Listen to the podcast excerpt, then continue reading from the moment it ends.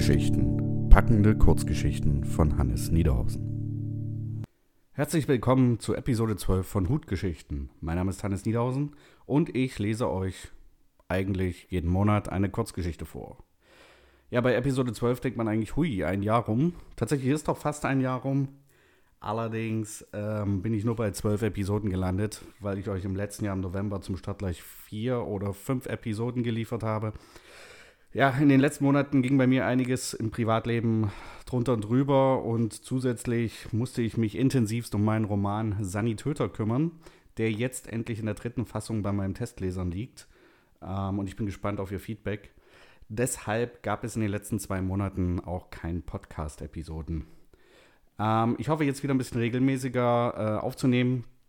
Zumindest noch für dieses Jahr. Im nächsten Jahr überlege ich mir schon, ob ich nicht den Rhythmus in der Form ändere, dass es keinen mehr gibt. Ähm, dazu werde ich vielleicht in der nächsten Episode ähm, etwas mehr sagen. Jetzt erstmal wünsche ich euch spannende Unterhaltung mit Ghost Biker, einer kleinen Gruselgeschichte, natürlich ganz passend zu Halloween. Ja, viel Spaß. Wie weit ist es denn noch? fragte Julia. Max schaute auf die Karte. Also, wenn wir die Straße nehmen, sind wir bestimmt noch eine Stunde unterwegs. Aber hier, der kleine Waldweg, der würde uns in 15 Minuten zur Ferienwohnung bringen. Julia hielt den Pott Kaffee vor ihren Mund. Sie waren bereits fünf Stunden gefahren und die Pause in dem kleinen Diner war ihr sehr willkommen. Wenn sie aber gewusst hätte, dass sie so nah waren, hätte sie wohl auf die Pause verzichtet. Zumal das Diner irgendwie unheimlich war. Neben ihnen saßen nur drei andere Kunden an ihren Tischen. Dabei sahen die so aus, als wären sie hier festgewachsen. Einer der drei war ein graubärtiger alter Mann direkt neben ihnen. Er drehte sich um und fragte Ihr wollt euch den Wald? Nach Sonnenuntergang? Davon würde ich abraten. Warum? fragte Julia. Der alte Mann strich sich durch den Bart. Nun, zum einen gibt es kein Licht. Zum anderen ist der Wald verflucht, seit der kleine Jonathan vor ein paar Jahren verunglückt ist. Verflucht? Max lachte auf. So ein Unsinn. Hör zu, mein Freund. In den Nächten um Halloween herum kam jeder, der den Wald betreten hat, dort nicht mehr lebend heraus. Und welchen Tag haben wir heute? Den 30. Oktober, flüsterte Julia. Quatsch. Außerdem fahren wir mit dem Auto. Was sollte uns da schon aufhalten? Julia schaute Max verunsichert an.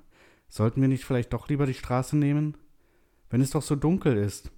Das dauert viel zu lang. Du willst doch ankommen. Und überhaupt, wir müssen ja nicht so schnell fahren.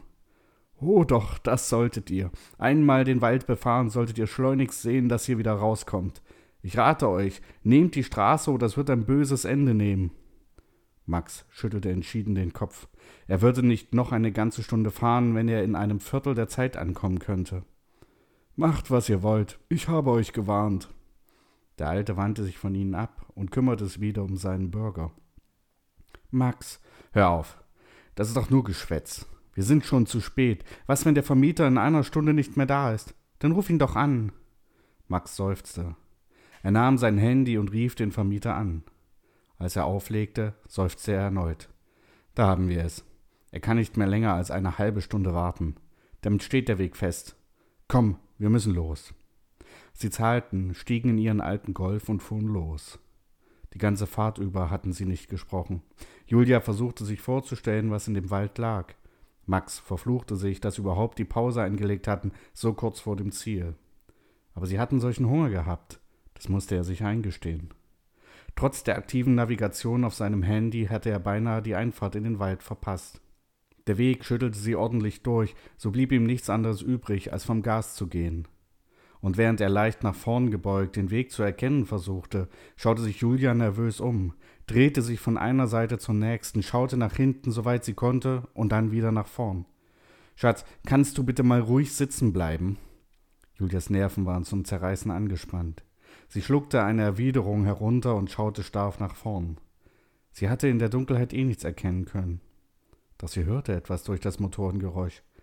Ein Scheppern, nein, ein metallisches Ringen. Hörst du das auch? Ich muss mich konzentrieren. Da war es wieder. Julia neigte den Kopf zur Seite, versuchte das Brummen des Motors auszublenden und sich ganz auf das andere Geräusch zu konzentrieren. Da! Ich höre doch was. Julia, schrie Max nun beinahe. Willst du, dass ich gegen einen Baum fahre? Sie schüttelte den Kopf. Dann sei ruhig. Max zuckte zusammen. Jetzt hatte er es auch gehört. Was zum Teufel? Eine Fahrradklingel. Natürlich, warum hatte sie das nicht sofort erkannt? Welcher Idiot fährt hier denn ohne Licht Fahrrad? Die Klingel war nun so deutlich zu hören, dass der Fahrer neben ihnen fahren musste. Julia schaute auf den Tacho. Sie fuhren gerade mal 20 Kilometer pro Stunde. Der Fahrradfahrer könnte sie also einholen, doch der unebene Boden musste doch für ihn viel gefährlicher sein. Ring, ring, ring. Sie schaute sich um. Weder links noch rechts von ihnen war etwas zu sehen. Die Dunkelheit im Wald fraß alles auf. Julia öffnete ihr Fenster. Ring, ring, ring. Hallo? rief Julia, doch die Antwort war nur ein Klingeln. Mach dein Licht an, du Idiot, sonst rahm ich dich noch aus Versehen, brüllte Max, doch auch hier kam nur das Klingeln zurück. Julia hielt den Kopf hinaus, der Wind zerzauste ihr Haar, und plötzlich spürte sie einen Ruck. Schon war sie wieder im Auto. Bist du irre? fragte Max und zeigte ohne weitere Worte auf die tiefliegenden Äste. Sie schluckte einen Kloß herunter. Sie hätte sich den Schädel einschlagen können. Ring, ring, ring, ring. Das Klingeln klang nun fast schon fröhlich, als wollte sie es herauslocken, als wollte. Sie schüttelte den Kopf. Das war doch absurd. Sie hörte die Stimme des Alten wieder in ihrem Kopf. Jeder, der den Wald betreten hat, kam dort nicht mehr lebend heraus. Ring, ring, ring. Max, fahr schneller. Das ist mir unheimlich. Ring, ring. Der Motor heulte auf und das Auto machte einen Satz. Julia schloss ihr Fenster. Sie wollte nicht, dass irgendwer, irgendwas hereinkommen konnte. Dann schaute sie wieder nach hinten, doch der Gurt störte sie. Sie schnallte sich ab, hockte sich auf die Sitzfläche und klammerte sich an die Lehne, während das Auto sie durchschüttelte, als wollte es sie wie ein Rodeopferd abwerfen. Ring, ring, ring. Das Klingeln wurde leiser. Endlich. Wie lange müssen wir denn noch durch den Wald fahren? fragte sie und setzte sich wieder richtig hin. Keine Ahnung. Eigentlich müssten wir schon draußen sein, murmelte Max. Das nächste Mal fahren wir Landstraße, sagte sie. Max erwiderte etwas, doch sie konnte ihn durch ihren eigenen Schrei nicht hören. Plötzlich sah sie den Radfahrer vor sich, eine leuchtende Gestalt mitten auf dem Weg. Er schaute sie an wie ein geblendetes Reh, doch er war nicht geschockt. Er grinste. Instinktiv riss Max das Steuer herum und dann hörte Julia nur noch das laute Krachen und spürte, wie sie nach vorn durch die zerborstene Windschutzscheibe geschleudert wurde. Ring, ring, ring. Sie öffnete die Augen und stöhnte. Sie spürte nichts, konnte den Kopf nicht bewegen, aber sie hörte das Klingeln, hörte, wie die Reifen des Rades über das trockene Laub fuhren.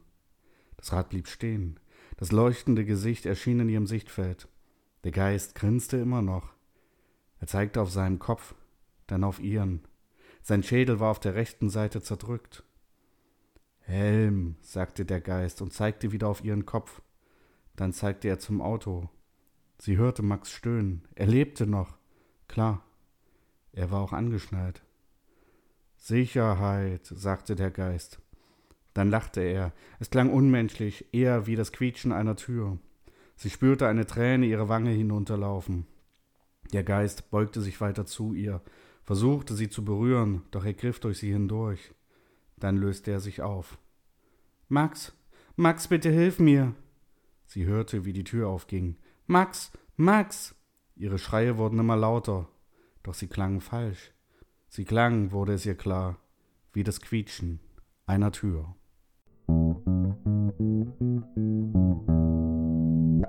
Das war sie jetzt, die Halloween-Geschichte für diesen Monat.